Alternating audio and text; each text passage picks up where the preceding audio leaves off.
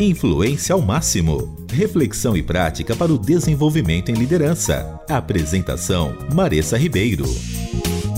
E esse é o Influência ao Máximo. Estamos aqui mais uma vez, eu, Maressa Ribeiro, Tiago Faria e a Sara Macedo, conversando com você que está aí do outro lado, nos ouvindo falar sobre influência ao máximo, como você pode influenciar onde você estiver e, consequentemente, liderar, né? E o tema de hoje é autoconhecimento e identidade.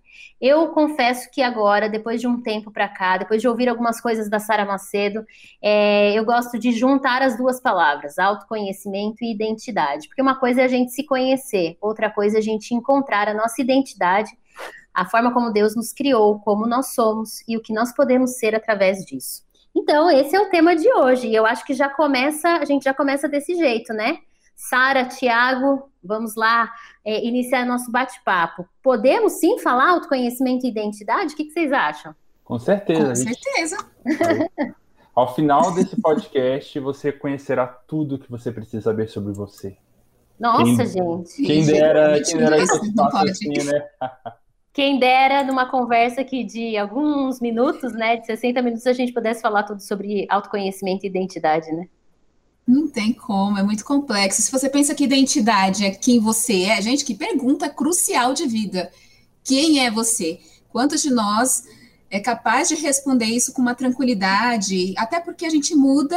Ah, então, ontem eu fui uma pessoa. Da... Quem era você antes da pandemia? Você era outra pessoa. Hoje você já é diferente e amanhã você vai ser diferente, enfim. Então, essa questão de autopercepção, de entender quem você é, faz todo sentido. E o meio que você faz para conhecer sua identidade é o autoconhecimento. Então, até para já diferenciar, a Maria se introduziu aí, né, a questão de identidade e autoconhecimento. Identidade, o que é? É a essência, aquilo que você é. Autoconhecimento é você ter o conhecimento de quem você é. Boa. Então faz toda a diferença a gente cuidar dessas duas questões, eu saber ter clareza de quem eu sou e gastar tempo em conhecer aquela minha matéria, né, a minha essência. Tem até um meme que roda de vez em quando na internet que eu acho muito engraçado, que é assim, você já parou para pensar que tem dezenas e centenas de pessoas que conhecem uma versão de você que não existe mais? Pois às é. Vezes, às vezes eu fico pensando isso, né? Eu encontro algumas pessoas, às vezes, no, em, em, velórios, em festas, em coisas assim, de gente que não conversa há 10 anos, 15 anos, e a pessoa tem uma visão de mim que aquela pessoa nem eu conheço mais, né? Não tem nada a ver com quem eu sou é, hoje. Que, que possamos dizer que essa pessoa de agora é melhor do que a de ontem, né? Também tem tomara, isso. Tomara, tomara. Porque corre um risco, em alguns casos, assim, da pessoa até piorar. Principalmente quando isso... ela não inicia esse processo de autoconhecimento, né? É, então, e é isso que eu pontuar, porque é importante a gente ter clareza também de que existem aspectos que a gente melhora e existem aspectos que a gente piora. Por isso é importante uhum. falar de identidade. Uhum. Porque tem, identidade ela é muito complexa. Se você fizer uma lista de tudo que você é, você não é uma coisa só. Você não consegue colocar tudo, se resumir numa palavra. Então, você tem várias características, e acompanha a gente que a gente quer falar sobre isso aqui hoje. Você tem várias características, e se você começa a perceber em que você melhora e piora, isso é o que vai fazer você perceber o quanto você avançou ou regrediu. E sim, gente, a gente regride na vida, né? A gente é. vai perdendo coisas que a gente trabalhou tanto para conquistar, mas por não se conhecer ou alguma eventualidade, a gente acaba recuando, mas também avançando em outras. E a propósito, para você que está aí ouvindo, o que falaremos hoje em relação ao autoconhecimento e à identidade, né? O que, que é esse conceito, que é o que a gente está explicando aqui? Quais são as vantagens que você pode ter em ampliar esse autoconhecimento? Né, o que, que você ganha quando você amplia o teu autoconhecimento? Como buscar né, é, ferramentas, materiais para esse processo de autoconhecimento e algumas dicas mais práticas. Então, a gente vai tentar abordar é, de uma forma mais ampla e te dar ferramentas para você ir atrás desse, desse processo, mas nós não garantimos que você vai sair daqui de ouvir esse podcast é, completamente autoconsciente de quem você é, né? é um processo de vida. E, gente, vou aproveitar e dizer, eu acho que eu comecei a ter consciência de que eu precisi, precisava me conhecer mais e, e aparar as arestas, é, eu já tinha terminado a faculdade. Então, pensa só, é, isso para mim foi um choque quando eu me dei conta que eu passei mais, talvez, de 17, 18, 20 anos da minha vida sem fazer um movimento intencional e específico para saber quem eu sou e, é, e como aprimorar isso. É claro que na adolescência, não sei vocês, né? Talvez a Sara, o Thiago, hum, acho que não. Mas eu adorava fazer teste de revista, gente. E querendo Nossa. ou não, testes de revista, eles é, lá no fundinho mostram esse nosso desejo por saber mais da gente. Incrível isso, né? Aconteceu com vocês? Eu fazia um monte, gente. Tudo que tinha em revista. Eu comprava revista de teste. É, só para fazer teste. Só para fazer teste. E a, a, clareza que ia dando, e sabe o que é interessante é, quando a gente é adolescente? Porque a gente tem um, eu pelo menos tinha um movimento duplo. Ao mesmo tempo que eu queria me conhecer, eu sabia qual era a resposta certa.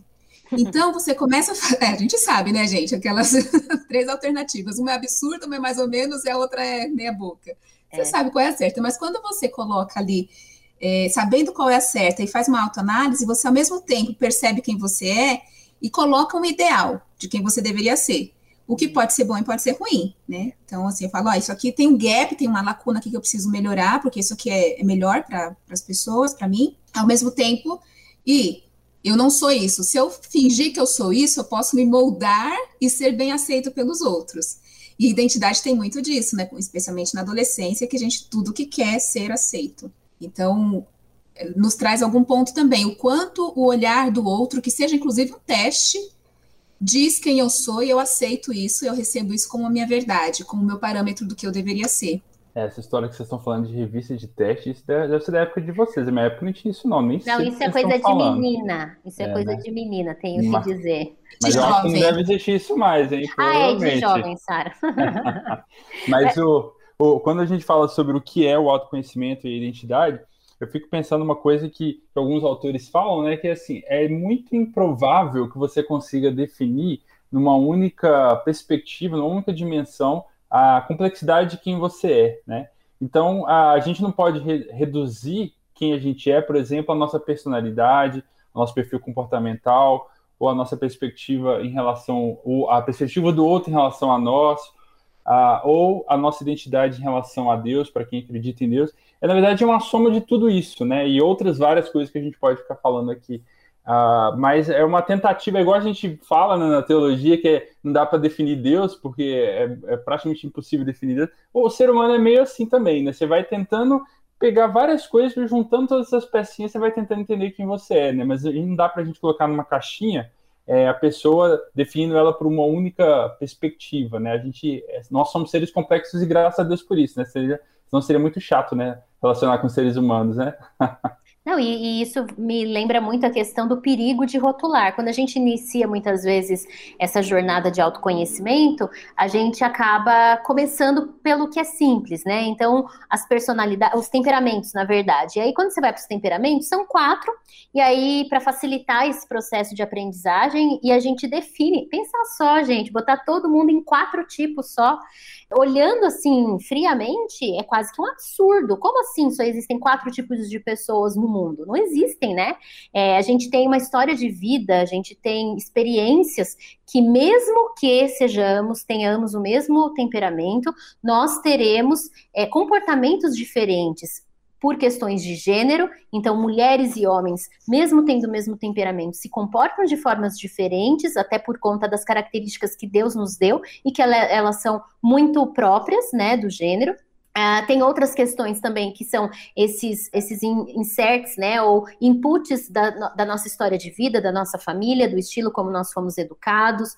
Tem questões geracionais, se você é de uma geração baby boomer, X, millennial, Z, enfim, tudo isso é, vai trazendo elementos que não dá para rotular. A gente usa o temperamento ou outras técnicas ou outras ferramentas para nos ajudar a, a, nos aproximarmos mais daquilo que é a nossa identidade, mas não dá para dizer, ah, a Marissa é isso, então ela age desse jeito. Não, né? É, quem convive comigo, e Tiago e Sara convivem bastante, é, claro, eles vão me vendo, vão vendo que tem horas, como a Sara falou, que eu pioro, tem horas que eu melhoro, mas é, ao longo dos anos, né, essas, essas a, a, a influência da cultura onde a gente está, da empresa, né? Enfim, também muda essa, essa questão, né, gente? Então, o processo do autoconhecimento, ele é importante, e é importante reconhecê-lo como um processo, porque, como a gente falou no começo, muda, né, ao longo do tempo, ao longo dos anos. É, é importante a gente olhar para essa questão do, dos testes, porque eu mesma sou uma fã, a gente, eu gosto muito de usar no meu trabalho, lá no Ressonar, a gente está, inclusive, numa quinzena sobre temperamentos e sobre autoconhecimento, que é o nosso tema-chave, né, identidade.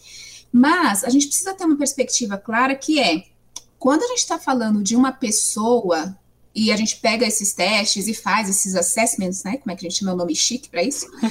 É, a gente está olhando só um ponto de uma pessoa. É como se eu levantasse qualquer objeto à minha volta, assim, eu levanto na área dos olhos. Eu só consigo ver o que está ali na minha frente.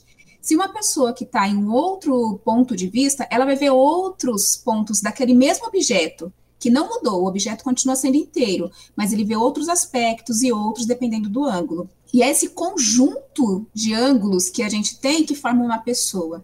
E tem um que ainda é oculto, que a gente às vezes nem conhece na gente mesmo, que é o mais profundo, o mais íntimo. E esse é Deus que conhece. Então, quando a gente fizer, quando você que está ouvindo for fazer um teste, tenha isso em mente. A gente está pegando um ângulo de você, um pedacinho de você que te ajuda a ter clareza sobre alguns comportamentos, mas não sobre a sua identidade. Sara, por isso que em alguns momentos que a gente trabalha com mentoria em grupo e tal, né, é, a gente fala que o processo de autoconhecimento também é um processo de conhecimento do alto. E se a gente fizer essa brincadeira com as palavras. Porque, como a Sara disse, tem momentos em que tem coisas ocultas de que nem nós nem os outros sabem, mas Deus sabe. Então a gente precisa realmente pedir para que isso seja revelado a nós, para que, se for necessário uma mudança, essa mudança aconteça. Né? Então, o processo de autoconhecimento é um processo também que, quando eu vou caminhando com o meu Criador, ele também, para quem acredita, né, a gente sempre fala isso, porque pode ser que você que está aí nos ouvindo tem uma outra fé, uma outra forma de ver a vida, mas a gente acredita realmente que o nosso Criador, aquele que nos fez, sabe muito mais sobre nós, muitas vezes do que nós mesmos. Então, nada melhor do que o Criador para revelar né, a identidade completa e aquilo que a gente precisa saber sobre a gente para viver de forma intensa. Não sei se vocês já passaram por experiências como essa, mas eu já participei em diversos momentos em ambientes corporativos e cristãos é, que a gente está numa roda e alguém, algum facilitador, algum mediador pergunta para as pessoas: me diga quem você é, né? E as pessoas normalmente começam dizendo: ah, eu sou administrador, eu sou né, enfermeiro, né? Aí tem sempre um, a pessoa que está conduzindo fala assim, não, eu perguntei qual é a sua profissão, eu estou perguntando quem você é. Aí a pessoa trava, ela fica paralisada sem saber o que responder. E ela começa a falar, ah, eu sou o João do, do São Paulo. Não, não perguntei seu nome, de onde você é, perguntei quem você é. A pessoa começa a ficar louca, suar, né? Assim, meu Deus, que resposta você quer? Porque é isso, a gente tem dificuldade de acessar a essência de quem nós somos e poder comunicar isso de maneira assertiva para os outros, né? Então, é, é, eu acho muito divertido botar as pessoas em situação como essa, já participei disso algumas vezes, mas porque realmente é, é, quando a gente é estimulado a pensar em quem nós somos, a gente muitas vezes entra em crise, né? E esses dias eu estava conversando com uma pessoa que não me conhecia, não tinha nenhuma relação comigo, e ela me fez uma pergunta parecida, ela me perguntou quem eu era exatamente assim, mas ela me fez uma pergunta que eu, eu fui para casa pensando, gente, eu dava essa resposta até um ano atrás sabe assim, até março de 2020 eu dava essa respostinha sobre mim. Será que essa resposta tá válida ainda? Eu fiquei assim uns dois dias refletindo, né? Por que que mudou em mim desde que começou, nesse caso foi a pandemia global? O que que mudou em mim nesse tempo, né? Porque é isso, às vezes a gente não para para refletir o que a nosso, o ambiente ao nosso redor gerou de transformações em nós, né? E isso é muito importante. Perfeito, é isso mesmo. Então, já fica aí essa definição para vocês, que autoconhecimento é um processo que não ele não serve para a gente poder rotular ninguém, mas é um processo onde a gente encontra, descobre e tem mais elementos sobre a nossa identidade. E não é o que você faz, é o que você é. Influência ao máximo. Conceitos sobre liderança e influência. Então a pergunta é agora, gente, para que que a gente precisa se conhecer? Para que aumentar o nosso autoconhecimento? Isso vai ajudar a gente a influenciar mais, a liderar melhor? O que, que vocês acham? Gente, a gente faz essas perguntas só para encaminhar aqui a discussão, tá? Porque a gente não marcaria um podcast se a gente não achasse de verdade, né, gente, que autoconhecimento é bom para influenciar e para liderar. Eu não sei vocês, mas eu acho que é a primeira vez que, que eu participei de um negócio assim, mais um ponto de vista corporativo, né, que tinha sobre autoconhecimento, eu ficava vendo aquelas pessoas falando sobre esse assunto, eu pensava, gente, esse pessoal é muito zen, esse pessoal é muito bicho grilo, bicho do mar, sabe assim? Falando sobre essas coisas de autoconhecimento. É, eu achava aquilo muito estranho, assim, um negócio meio assim, sabe, esotérico. Assim, não sei se vocês tiveram alguma experiência como essa, né? Para que eu quero me conhecer mais? Eles falam umas coisas estranhas sobre mim, né? Então a minha primeira reação que eu tive foi para isso. Basicamente, o que eu conseguiria, conhecendo mais sobre mim mesmo, é me tornar uma pessoa mais zen, sabe? Mais iluminada, né? E hoje? Meu Deus, essa, essa é nova para mim, hein? Boa pergunta, Também não tive essa experiência não, mas eu quero saber, e agora? O que que deu? o que, que você acha hoje? Não, hoje com certeza eu caminhei mais, né? E já entendo que isso é super importante, né? Mas uma vantagem que eu vejo muito clara, assim, da gente conhecer a gente melhor, é porque conhecendo a gente melhor, a gente entende ah, como a gente deve viver a nossa vida a gente entende como é que, que tipo de plano e, e caminho a gente pode construir para a nossa vida, alinhado com a nossa essência, né? Porque quando a gente tenta viver um tipo de vida, trabalhar com um tipo de coisa, se relacionar com as pessoas com base numa versão equivocada de quem nós somos, a gente sofre muito mais. E quando a gente entende melhor quem a gente é, a gente consegue lidar melhor com as situações deixando de lado algumas coisas, ignorando outras, abandonando outras. E então, literalmente, a gente é mais feliz conhecendo a gente mesmo, né? Num primeiro momento, eu tenho que dizer que eu não fui feliz, não. A primeira vez que eu recebi um relatório sobre mim, assim, que eu vi algumas coisas escritas, eu choquei, assim, então não foi muito legal. É, mas ao mesmo tempo, aí eu pedi para pessoas próximas é, lerem e saberem um pouquinho mais. E eu não estou dizendo que a única forma de se autoconhecer é com teste, é com relatório, é de uma forma formal, né? Mas foi, a, acho que a primeira vez que eu choquei com o resultado, porque ele foi mais completo. E aí eu pedi para minha mãe ler e minha mãe falou assim: "Nossa, você todinha filmaram?". Aí piorou a situação, né, gente? Porque aí eu falei: "Meu Deus do céu, eu sou essa coisa". Só que olha que engraçado, eu me foquei nos pontos negativos, só que o relatório estava cheio de coisas legais, né? Mas eu acho que no primeiro momento foi a forma como eu escolhi olhar aquele relatório e foi ruim, né? Então eu já falo que não vale a pena. E na minha opinião, duas questões que para mim são é, bacanas e para mim são vantagens do autoconhecimento é que quando eu me conheço uh, e sei quais são meus, meus talentos, minhas habilidades, eu consigo usá-las melhor e de forma mais intencional e inclu inclusive desenvolvê-las. E aí fica um spoiler para vocês, porque a gente vai ter um podcast só falando sobre essa questão de talento e que tem muito a ver com uh, como você desenvolve talentos, porque ter talento não é igual a ter sucesso e usar bem aquele talento. A gente precisa de um trabalho de desenvolvimento daquilo que é natural. Então, quando eu, nesse processo de autoconhecimento, eu descubro esses talentos, eu consigo desenvolvê-los intencionalmente. E uma outra coisa que para mim é excelente, tem me ajudado, inclusive, mais assim ao longo da vida, é que quando eu me conheço, eu sei, é, eu consigo antecipar minhas reações negativas. Eu vou vendo quando eu vou saindo do prumo, né? E eu consigo me antecipar. Antes de explodir, eu sei o que, que meu corpo e minha mente está me dando sinais. Por quê? Porque eu já me conheço. Então, para mim, essas são duas grandes vantagens do autoconhecimento. É, aí dentro disso que você falou, Mami, ressaltou muito uma questão que assim, eu fui olhando pelos meus pontos negativos, né, e dói. E geralmente a gente faz isso, a gente tem um olhar muito de algoz contra a gente mesmo. Por outro lado, é, olha só como é que a maldade que a gente faz consigo mesmo, na, comparando com alguém. Porque quando a gente fica focando no negativo, a gente fica frustrado com as nossas características, é porque a gente cria aquele ideal, a pessoa perfeita, e o quão longe eu estou de ser essa pessoa perfeita. Só que ela simplesmente não existe. E aí, toda vez que eu começo a me comparar, e geralmente a pessoa perfeita está do meu lado, né? Esse é o problema. O outro que está do meu lado é o perfeito em algum aspecto que eu quero ser, e eu pego uma legião de pessoas perfeitas, cada um no seu aspecto, e quero ser todas elas. Quando eu coloco, especialmente num teste, e vejo que eu não sou tudo aquilo que eu gostaria de ser, é, eu esqueço de olhar para aquilo que eu sou, aquilo que realmente eu tenho de recursos na minha mão.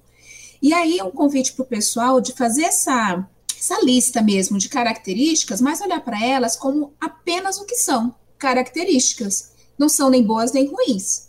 O que vai fazer isso ser bom ou ruim é o uso que você dá. Por exemplo, uma pessoa que é organizada, isso é bom ou ruim? Ah, é maravilhoso, é alguém evoluído. Depende. Depende. Depende, gente. Organização em excesso numa situação que você precisa de rapidez, agilidade, ela atrasa. Isso pode ser um sabotador, mas é a mesma característica. Depende do uso, do momento, você ter a capacidade de se adequar. E outra coisa também de ter essa clareza de características, a importância do autoconhecimento é você saber quais são seus limites. E limites não me dizem só onde eu não posso ir, mas eles me dizem também onde eu posso ir. Então, se eu sei que a minha fronteira está a um quilômetro de mim, e não a 100 metros, eu posso ir muito mais distante, porque eu tenho aquela característica que me dá um limite maior. Eu sei onde o que eu posso e o que eu não posso fazer. E isso também me dá a não focar no que eu não tenho, mas em tudo que eu já tenho, já posso, já pode ser usado, já está disponível. É isso que você falou, né, Sara? É, autoconhecimento liberta, ele me deixa livre, não me trava, é o contrário, né? E, e, até aquele versículo bíblico de João 8,32 fala isso: e conhecereis a verdade, a verdade vos libertará. Claro que a verdade ali tem a ver especificamente com o Evangelho e Jesus, a pessoa de Jesus, mas quando a gente se envolve no relacionamento com o Criador, isso nos ajuda a nos chegar a nós mesmos e nos ajuda a nos libertar daquilo que normalmente nos prende. Então, quando a gente se conhece melhor, a gente passa por um processo de libertação mesmo, né? Tem até uma, uma palestrante no Summit que falou sobre isso, a Daniela Strickland, que ela fala sobre como esse processo de autoconhecimento nos ajuda a nos libertarmos de coisas que nos oprimem. Então, isso, essa figura, essa imagem que a Sara falou, realmente é muito bacana de, de perceber que aqui os meus limites até onde eu posso ir, né? E isso me é, permite não ficar preso algumas definições sobre mim mesmo, algumas perspectivas que eu tenho de mim mesmo que às vezes me impedem de ser quem eu sou. Então, vou dar um exemplo muito rápido aqui disso. É, se muitas vezes alguém eu, é, pensa assim, ah, eu não sou uma pessoa criativa, né? Ah, eu não sou uma pessoa criativa e tal. Quem disse que você não é uma pessoa criativa? Às vezes esse pensamento de você não é uma pessoa criativa te, é, te oprime e te é, ingessa para que você não possa ter, de fato, uma, uma, um olhar diferente sobre as coisas e poder dizer algumas coisas, passa até pela sua cabeça, mas você fica se travando. Não, eu sou um contador, não posso ser criativo. Claro que é criativo, né? Criatividade não está ligada a um perfil comportamental só ou a um perfil é, de personalidade e temperamento. Qualquer pessoa pode ser criativa. Eu estou falando isso porque certa vez eu participei de uma palestra, né? que um diretor de uma empresa fez essa pergunta: quem é que é criativo? E aí duas pessoas, uma plateia de 100 pessoas levantaram a mão, né? E aí ele começou a tentar demonstrar o quanto todos nós ali éramos criativos. E aquilo me chocou muito, pensei, gente, eu sou uma pessoa criativa. E aquilo, né, é, me, me deixou mais, muito mais leve, muito mais corajoso até de tomar algumas decisões e dar algumas opiniões, mesmo que não fossem tão criativos assim, mas eu achava que era, né? Então, não, isso é legal. E é engraçado você falar isso, Thiago, que também me faz lembrar assim: uma coisa são as características dos, da, da, nossa personalidade, do nosso temperamento, e às vezes a gente confunde essas características com outras habilidades que a gente vai desenvolvendo, que são características inerentes do ser humano. Então, criatividade é, uma, é algo que todo mundo pode desenvolver. É claro que para alguns é um talento natural, ou seja, a maior parte das atividades que ela vai fazer envolverão uma criatividade muito além para temas específicos ou para áreas de conhecimento específico. Porque é só a gente pegar um, um, inventor, por exemplo, que inventa máquinas, ele é criativo, vai dizer que o cara não é criativo. Só que a criatividade dele é diferente da criatividade, por exemplo, de alguém que trabalha em marketing e que usa a criatividade na comunicação. E às vezes a gente confunde essas questões e se limita mesmo, né? E olha para o lado negativo, em vez de olhar para o lado positivo. Eu fiz um teste já de pontos fortes e é uma lista de 25 pontos fortes. E eu pontuei em todos. Ou seja, todo mundo pontua em todos. Todos nós temos aquelas 25 fortalezas, né, dentro de nós, que são características dos seres humanos. Só que aquelas que a gente mais pontua são aquelas que são os nossos maiores talentos. Então, acho que isso também é libertador e você tem toda a razão, Tiago, quando a gente começa a olhar para essas características e para esse conhecimento sobre nós, a gente entende que temos essas características, não podemos ser rotulados, mas elas nos ajudam, algumas delas, né, nos ajudam de maneira muito explícita a é, tirar proveito dela, né, é, a ter ela como usá-la de forma mais intencional. Sensacional isso, gente, porque olha que interessante quando a gente começa a olhar para si, a gente se compara com o outro e começa a perceber essas características que a gente é formado. Eu gosto de contar uma história aqui no Ressonário que é uma mochila. Não sei se vocês já me viram contando essa historinha, mas acho que ela faz tanto sentido, ela é muito simples. É como se fosse assim: Deus, quando cria a gente, é como se fosse uma mãe que está mandando o filho para a excursão. E aí, o que, que a mãe faz antes de mandar o filho para a excursão? Prepara a mochilinha dele, com todo carinho, com todo amor. O Tiago é o que Aí, sabe mais disso agora, né, Sara? Ele é o que sabe mais é, disso agora. Eu uhum. falo do lugar de uma filha, de quando eu era criança. Também. E aí, o que, que minha mãe fazia com a minha mochilinha? Ela colocava lá um lanche, colocava uma blusa, colocava um lencinho, tudo que eu precisava para ficar bem na excursão. E eu simplesmente descansava à noite, super alerta, super ansiosa para chegar de manhã. Por quê? Eu não precisava resolver nada. Tudo que eu precisasse estava lá na mochila. Chega no dia da manhã, eu vou lá para a excursão. E aí, essa criança, quando está com a mochilinha nas costas, ela tem algumas opções para fazer com essa mochila. A primeira delas é, ela simplesmente está com aquele peso nas costas e ela não faz ideia do que fazer com aquele bendito objeto nas costas. Então, ela sente frio e reclama: Poxa vida, eu tô morrendo de frio, esfriou e eu não tenho o que fazer, tô com essa camiseta. Todo mundo tá com blusa, só eu que não tenho, ó vida, ó céus. Tá com fome, ela não se alimenta, ela passa fome, enfim ela fica a excursão inteira reclamando, se sentindo patinho feio, porque quando se compara com os outros, ela não usou aquilo que ela tinha. Ela nem olhou o que, que tinha dentro da mochila. Outro uso que ela pode dar para isso é ela abre a mochila, se apaixona por tudo que tem ali dentro e fala: caramba, minha mãe me ama. Ela colocou dois lanches, eu posso comer tudo sozinho. Nem tá frio, mas eu vou colocar aquela blusa para exibir para todo mundo. eu vou usar o meu lencinho. Enfim, ele usa tudo que tem na mochila, faz inveja para todo mundo e não compartilha com ninguém. Se sente poderoso, mas ele não gerou valor na vida enquanto ele passava naquela excursão. E o terceiro uso que ele pode fazer é ele abre a mochila, olha tudo que tem dentro, olha para o seu contexto, vê quais são as necessidades do contexto que ele tem. Se ele está com frio, ele usa blusa. Se ele está com fome, ele pode dividir o lanchinho que está lá dentro para todo mundo. E tudo isso sem precisar comparar com a mochila do outro. Porque quando a gente conhece bem o que está na nossa mochila, a gente pode trocar o lanche com um coleguinha. A gente não fica comparando, falando, nossa, que mochila boa sua, hein? Não precisa disso. Porque ele sabe o poder que aquela mochila tem e os limites dela. Claro que já está óbvio que é, eu estou falando da mochila aqui como uma metáfora, que a gente tem todos os recursos e as características necessárias para lidar com a vida. Só que, às vezes, a gente passa a vida sem vasculhar a mochila, sem conhecer o que está lá dentro, comparando esses recursos ou usando tudo só para o nosso próprio engrandecimento. O melhor uso que a gente pode dar para a mochila é conhecer, vasculhar, enche o que não tem ainda, que às vezes Deus deixou espaço lá para você encher, tira o que está sobrando, que você colocou lixo lá dentro, e a gente coloca, atualiza sua mochila e usa ela da melhor forma possível. Isso é ter uma identidade que gera frutos, que tem propósito. E que pode trazer um piquenique para todo mundo, né, gente? É isso aí, fica a dica. Faça um piquenique com a mochila que Deus te deu. Influência ao máximo com Maressa Ribeiro. Então, gente, que dicas uh, nós podemos dar aí para quem está ouvindo dentro desse processo? Ah, se a pessoa está perguntando, tá, mas como eu começo então? Vai, eu quero, eu gostei lá da metáfora da mochila, mas eu não sei, não consigo nem abrir a mochila, não sei o que, que tem dentro dela, que, o que fazer? Antes da gente falar sobre possíveis testes e coisas do tipo, eu queria contar uma experiência de que uh, é acessível a todos, todos, todos, todos.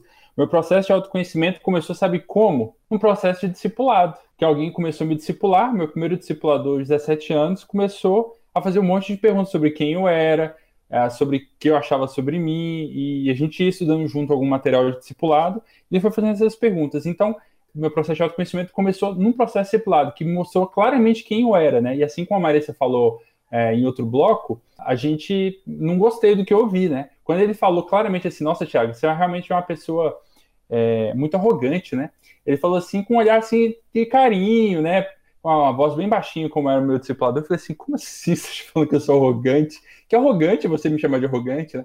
Mas depois que ele foi demonstrando o quanto eu era arrogante, aquilo, assim, começou a cair a ficha, né, de outras, de outras falas que eu fui ouvindo dos meus pais, dos meus amigos, mas se tornou claro, né? E outras coisas eu fui aprendendo no meu processo discipulado. Então, acho que é, o processo discipular ele ajuda a gente a se conhecer, porque a nossa identidade é exposta diante de Deus e, e, a gente não tem outra maneira ou, ou negar ou aceitar, né? Então, tudo com, começou por aí na minha vida.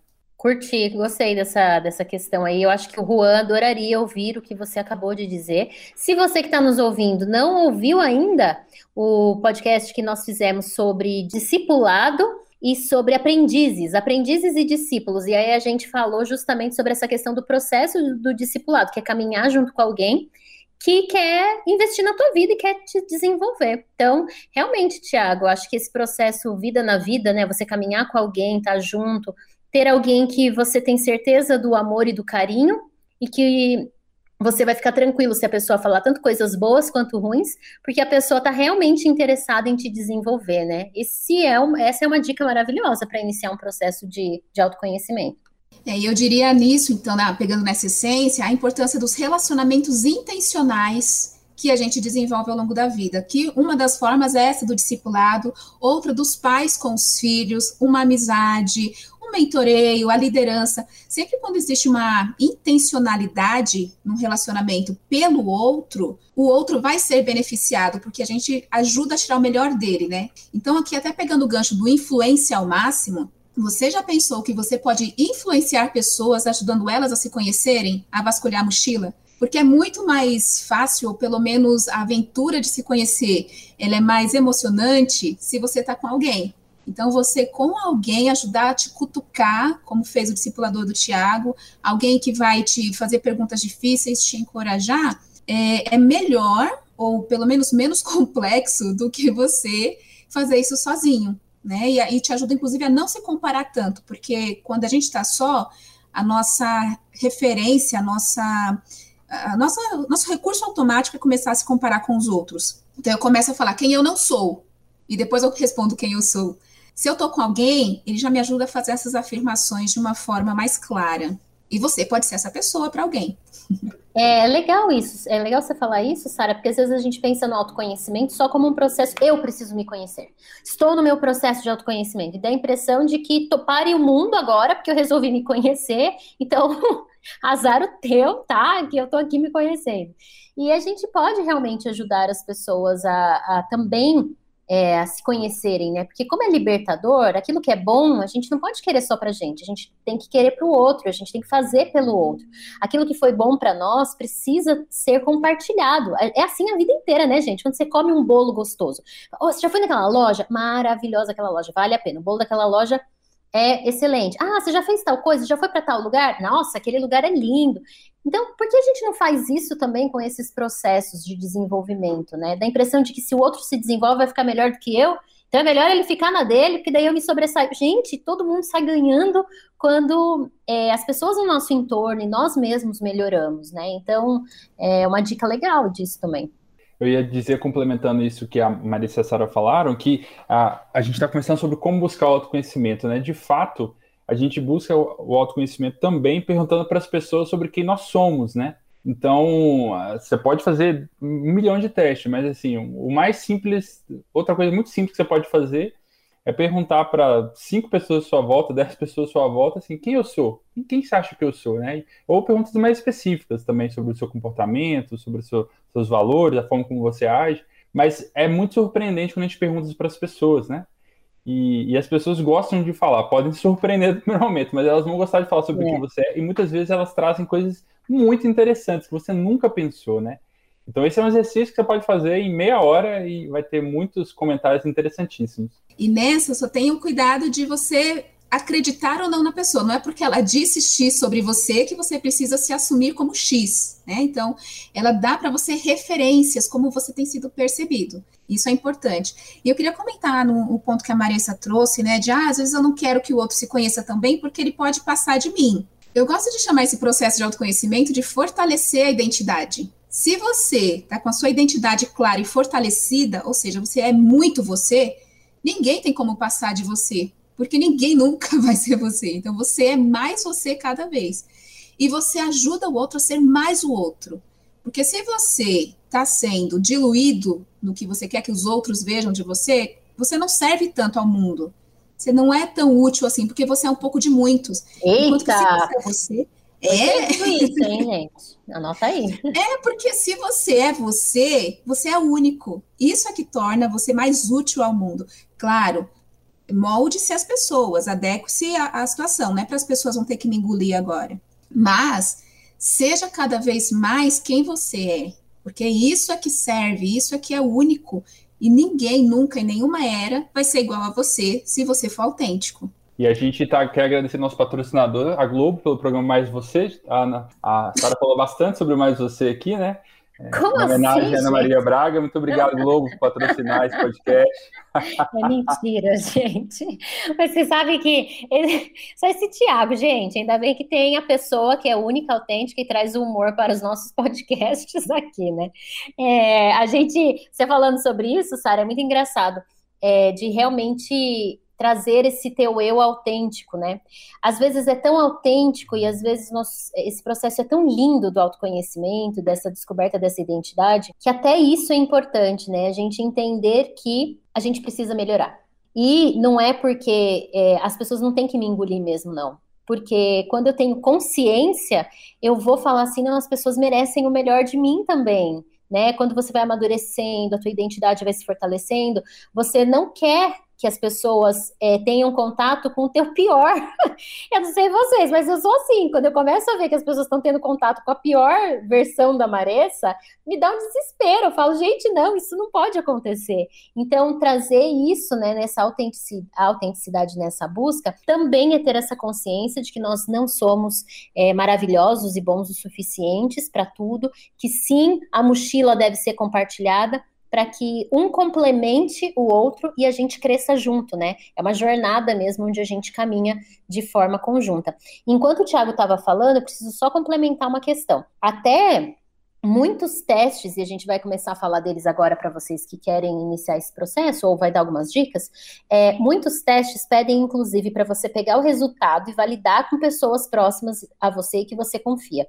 Então, num dos processos de mentoria em grupo que, que eu conduzi, é, a gente fez isso em relação aos dons espirituais. Então, as pessoas elas tinham que fazer o teste dos dons e depois elas tinham o que a gente chamava de teste do observador.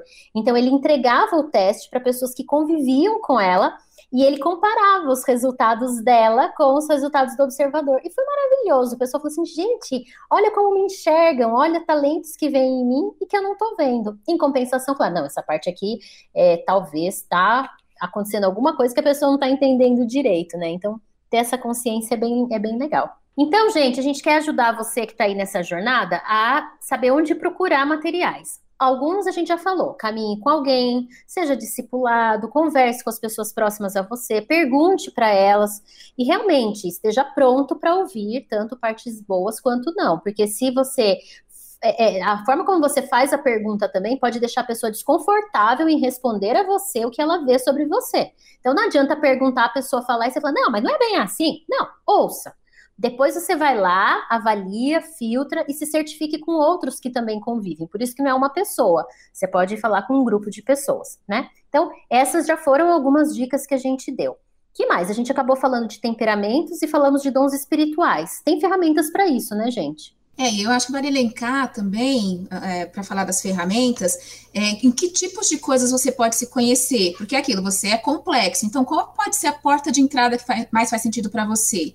É sobre talentos, sobre sua característica, sua missão de vida, seus dons, é, que tipo de carreira funciona para você? Então, tem tantas portas que você pode entrar aí que vale você identificar qual é aquela que mais te chama atenção agora, né? Ah, eu gostaria muito de conhecer quais são os meus talentos. Legal, então tem N ferramentas que a gente vai indicar logo mais. Gostaria de saber qual é a minha missão de vida. Tem outras N ferramentas. Então, o que, que chama mais para você? O que, que você gostaria de saber sobre si mesmo? Se você fosse uma criança perguntando para outra, curiosa, que perguntas você faria sobre você? Eu acho que é um, uma forma aí de você encontrar a porta de entrada, né? E aí, nesse ponto das ferramentas, eu acho que a mais clássica, simples, acessível de todas são os livros. Existem uma infinidade de livros maravilhosos. E, gente, olha o valor do livro. Um autor, pesquisador, coloca ali toda a sua experiência de vida, às vezes pesquisas acadêmicas super importantes, e ele te vende por R$29,90. Pois é, é né? muito precioso. É demais. E aí, então, usem os livros como ferramentas de autoconhecimento. Daqui a pouco, acho que eu posso já indicar agora? Pode, é a hora de pode. indicar? Pode. Eu indicaria o Descubra Seus Pontos Fortes, do Marcos Buckingham. Ai, maravilhoso, bem legal. Ele é muito bom. E ele tem na contracapa um, um Uma raspadinha, né? uma raspadinha, que você pega um código e faz o teste online para descobrir quais são seus cinco principais pontos fortes. Então, é uma ótima porta de entrada, porque ele é simples, não é um livro caro, e ele já te dá ali a devolutiva, né, como ponto de partida. Eu até incluiria nessa linha dos pontos fortes, Sara, o Via Character, é, caráter escrito com CH, tá? É, é um site, ele tá em inglês, mas você pode escolher a versão em português dele. Ele também dá o teste de pontos fortes numa linha um pouco diferente da do Marcus Buckingham do livro, só que ele é gratuito. Então, se você ainda assim está nesse momento e não tem condições de comprar o livro, pelo site do Via Character você também consegue é, identificar esses pontos fortes aí. E tem um outro livro também que eu, eu gosto muito de indicar ele, é O Sendo Quem Eu Quero Ser, Torne-se a Melhor Versão de Você Mesmo. E ele traz um, todo um desenvolvimento de autenticidade a partir de um autoconhecimento ele não traz ferramentas em si para você se conhecer, mas ele ajuda você a fortalecer a sua identidade, independente de qual seja ela. Então, te ajuda a perceber o valor que você tem sendo autêntico. Aí, a partir dessa base sólida, você costuma começa a vasculhar essa sua mochila aí.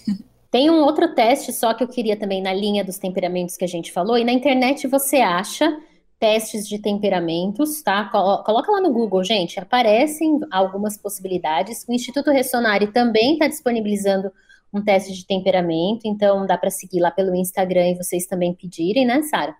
E tem um outro teste também que é o MBTI, eu gosto muito, ele é mais complexo, são 16 tipos, olha lá, temperamentos são quatro tipos, é, personalidades são 16 tipos, então se você jogar no Google 16, teste 16 personalidades, MBTI, ele também dá um teste é, online gratuito para você, bem completo e assim, senta que lá vem história, tá? Porque vem pergunta pra caramba para você poder responder, mas é muito legal.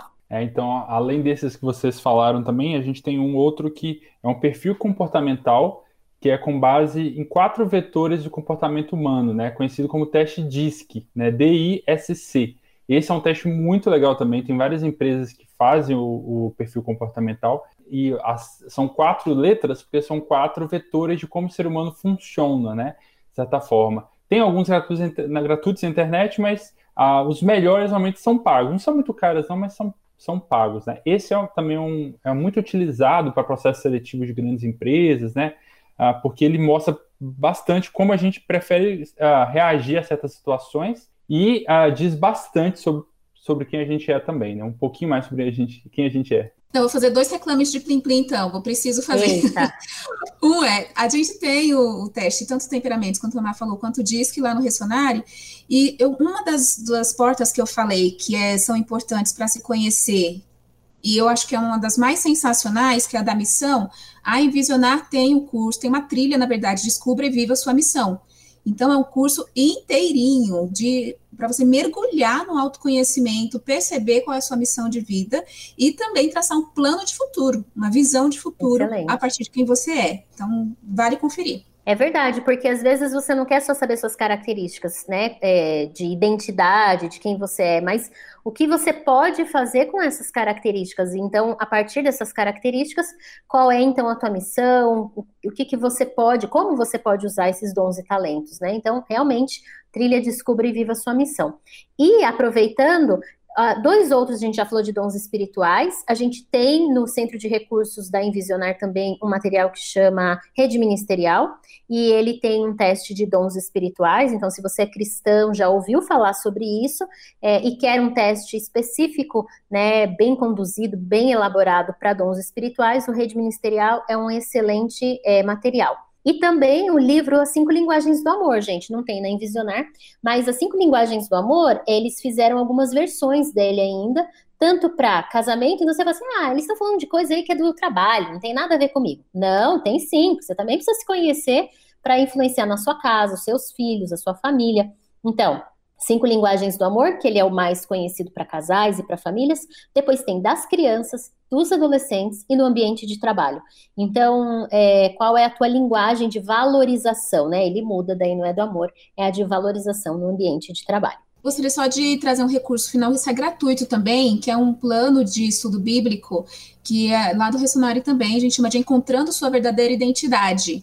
Então, ele traz alguns aspectos de para você entender quem você é, você precisa entender primeiro quem Deus é, e a partir dessa, desse espelhamento em quem Deus é, você consegue se apropriar da sua identidade de filho, de amado, de livre, como você vive isso na prática. Eu acho que o jeito mais fácil para pegar esse plano bíblico é ou entrando direto no aplicativo YouVersion e digita lá encontrando sua verdadeira identidade, ou no link que a gente disponibiliza lá no Instagram do Ressonare também, que é iRessonare. Mas é gratuito, tá, gente? Tá liberado lá para vocês. Pronto. Ferramentas e caminhos aí não faltam, nós demos vários, mas se você ainda tem dúvida, manda mensagem para gente, manda um e-mail para gente, a gente sempre repete influência@envisionar.com e a gente ajuda você a encontrar a melhor forma de você iniciar ou continuar o teu processo de autoconhecimento. Influência ao máximo, você liderando e influenciando pessoas. E agora a gente quer compartilhar com vocês nossas histórias. Como foi pra gente, né? É, o que mudou? Porque a gente às vezes fica muito na teoria, né? A gente dá dicas, fala de ferramentas, fala dos benefícios, mas nada como a gente contar um pouquinho da nossa história de vida e de como o processo de autoconhecimento nos ajudou e nos trouxe até onde nós estamos hoje. Quem começa então? Tiago, Sara? Sara, vai lá. Ladies, Sarah. ladies first, vai lá, Sara. Então, quando eu era criança, eu tinha três ah, meses. Meu Deus. Não é tempo real.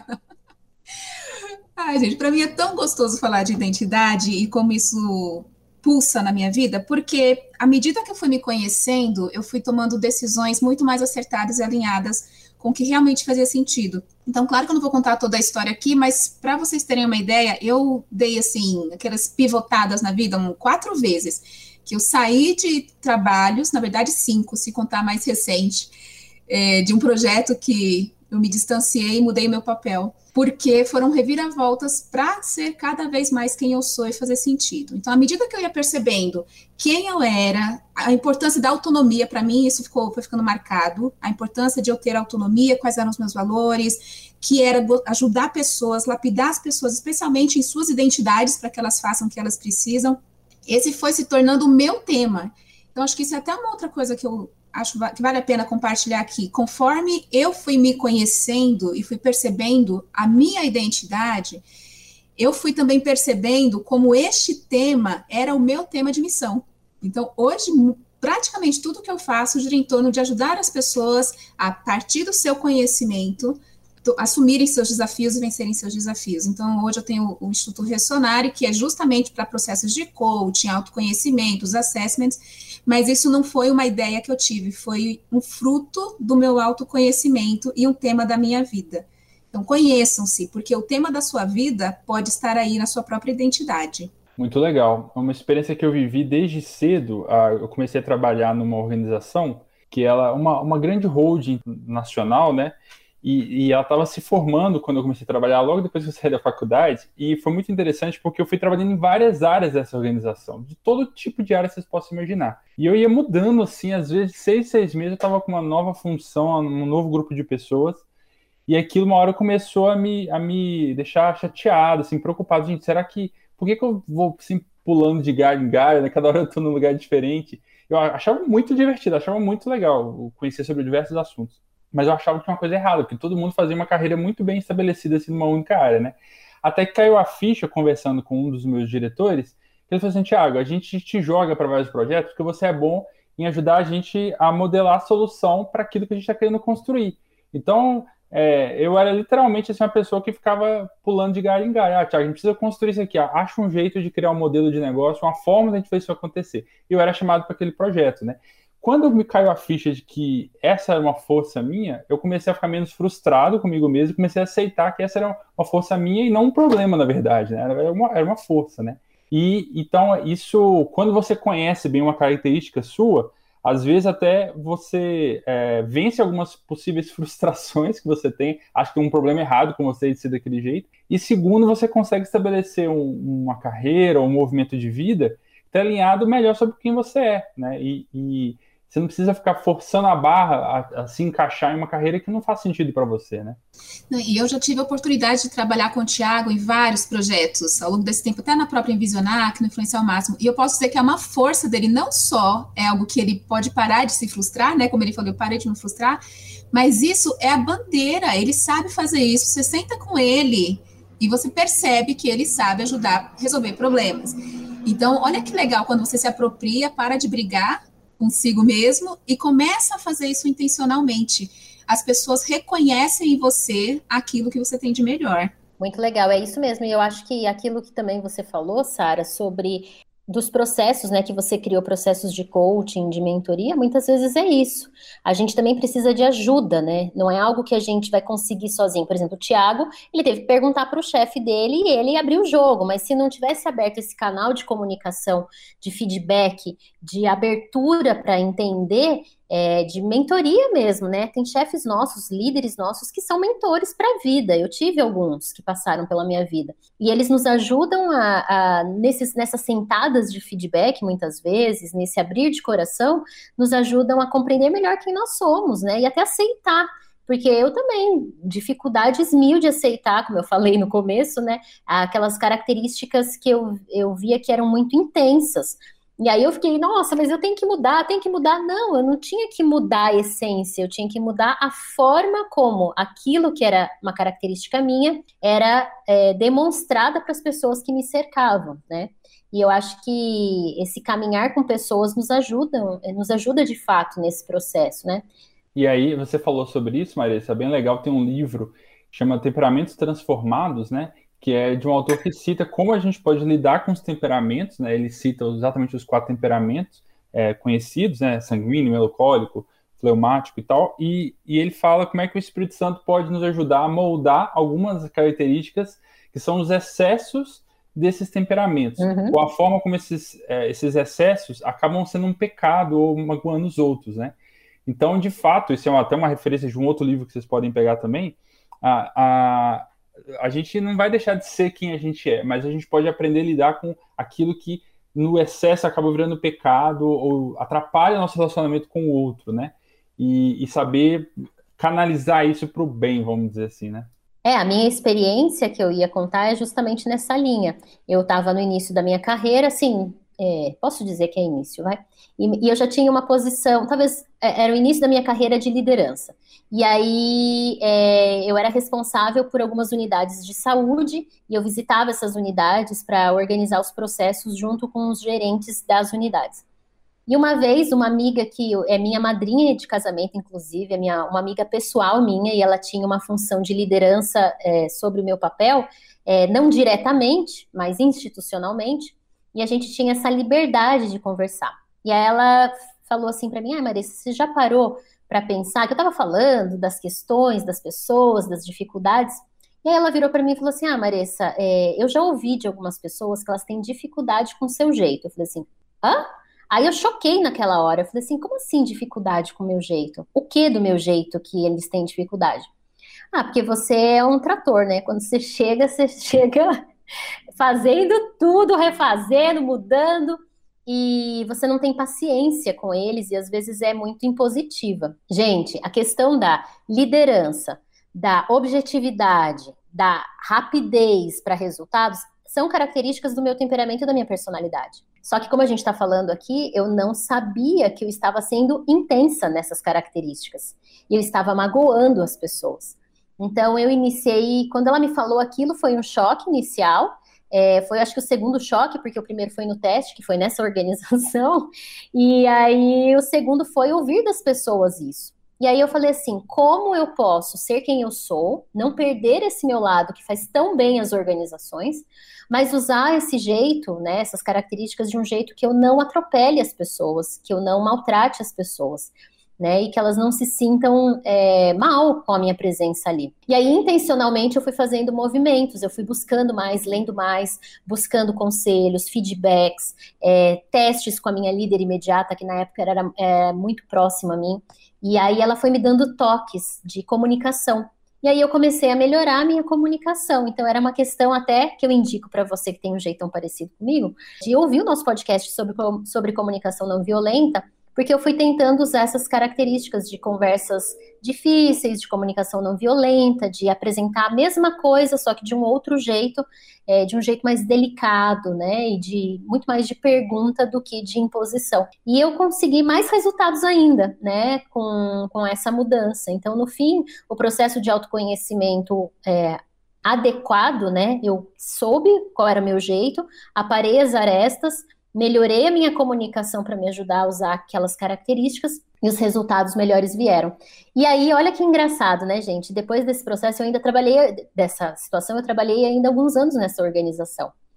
E eles me, as pessoas com quem eu convivia, que eram esses gerentes que na época receberam isso, falam que sentem falta de mim. Então, quer dizer, eles ficaram com a parte boa desse meu processo, que foi a parte final sentem minha falta, né? Quando você vem aqui de novo, o teu jeito de lidar com a gente era tão legal. Aí eu fiquei super feliz porque eu vi, realmente eu consegui superar, né? Hoje eu tenho outros, tá, gente? Tiago, que convive bastante comigo, Sara também, conhecem outros pontos que eu estou em desenvolvimento. Mas eu acho que alguns a gente vai superando, né, ao longo do caminho. E isso que você falou, Marisa, é legal porque às vezes a gente consegue lidar com alguns excessos nossos, do nosso temperamento, nossa personalidade, nosso comportamento, é, na nossa forma, com nossa forma de lidar com o outro. Mas não necessariamente é, a gente consegue vencer todos eles é, no nosso, internamente. Então, por exemplo, tem algumas coisas que eu já consegui melhorar muito o meu comportamento, dos meus excessos, que eles já se tornaram naturais. Outros, eles ainda continuam do mesmo jeito como sempre foram. Eu venho aquele impulso dentro de mim assim, com uma bomba nuclear, e eu penso, não, não vou agir dessa maneira, né? Porque se eu fizer isso, eu sei que vou machucar alguém. Então, deixa eu refletir sobre como eu vou reagir. Então, alguns impulsos naturais que a gente tem, talvez eles sempre estarão lá. Só que você começa a ter mais consciência sobre eles, como a Marissa falou, né? De saber como você vai reagir a, e, e avalia melhor a forma como você vai comunicar aquilo, ou interpretar, ou sentir, né? Mas tem coisas que a gente vai carregar pro resto da vida. Não adianta a gente querer, né? É, se frustrar também por conta disso. Legal, viu, gente? A gente tentou ser vulnerável aqui com vocês, mostrar também o nosso processo e você pode ter certeza. É, se em algum momento desse podcast você, ao nos ouvir, você falou, nossa, que legal, parece que eles têm um autoconhecimento tão bacana, deve ser ótimo trabalhar com eles. Gente, não se enganem. Sempre é um desafio trabalhar com cada um de nós. Aqui a gente está pronto para dar as melhores dicas, mas o desafio do dia a dia é o dia a dia. Então, não, não se iludam achando que, porque a gente fala disso, nós estamos super desenvolvidos. Uns estão mais à frente, outros estão mais atrás, mas o importante é a gente entender que a gente precisa iniciar a jornada de autoconhecimento e, de preferência, com pessoas que nos queiram bem, com pessoas que queiram ver o nosso desenvolvimento. Se você ainda pensar, ah, mas eu não tenho ninguém ao meu lado que queira meu desenvolvimento, Seja você a pessoa que quer o desenvolvimento de outros. E Deus vai prover alguém na sua vida em algum momento para te ajudar nesse teu processo, seja dentro da empresa ou em outro lugar, né? Ele vai prover. Às vezes eu já ouvi falar, não sei o que, que Sara e Thiago acham, mas eu já ouvi grandes líderes que falaram assim: me sinto só, porque é difícil eu encontrar alguém para me mentorear, né? Porque normalmente, quanto mais você vai subindo na carreira, mais difícil é achar alguém que te que caminhe com você. E aí eles falavam: então eu escolhi mentores à distância. É, autores de livros que eu sempre acompanho e que vão me acompanhar nessa jornada e que vão me ajudar, ou líderes que eu aprecio e que eu vejo conteúdos e materiais deles quando eles falam, eu vou onde eles estão para ouvir um pouquinho mais sobre eles.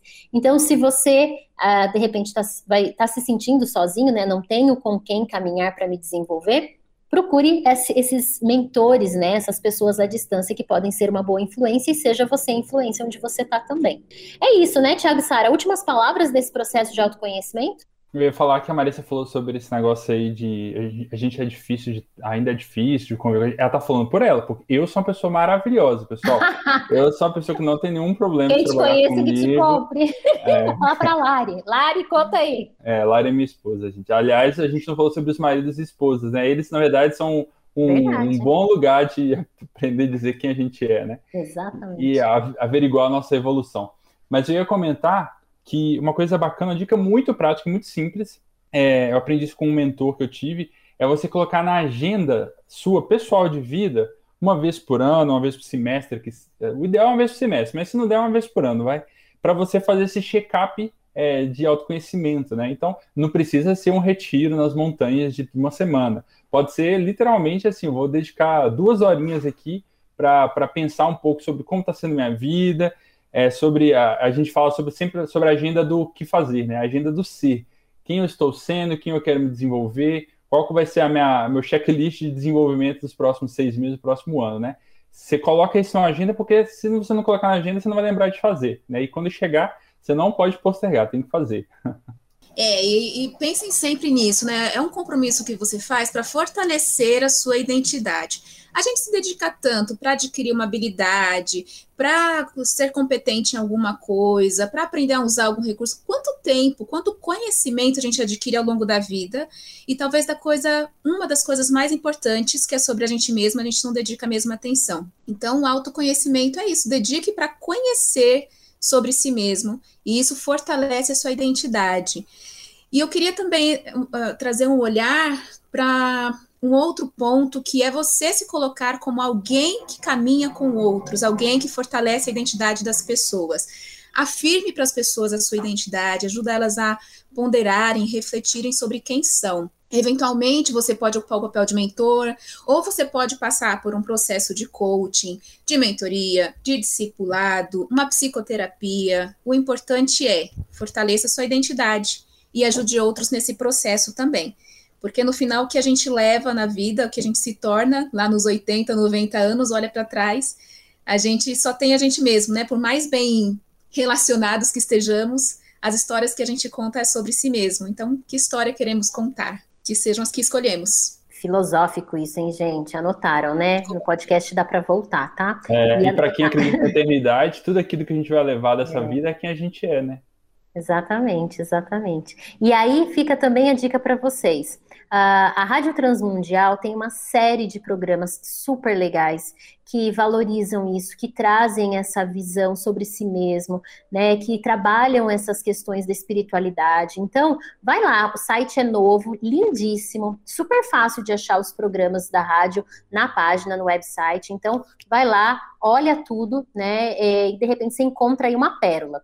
Um que eu tenho que indicar, se você quer falar mais ou aprender mais também sobre liderança, é a coluna Lidere, que eu faço também na Rádio Transmundial. Dois minutinhos, dois minutos e meio. Toda semana tem uma nova coluna com esses elementos. Já falei bastante sobre autoconhecimento, sobre identidade, sobre vulnerabilidade, então dá para pegar material lá.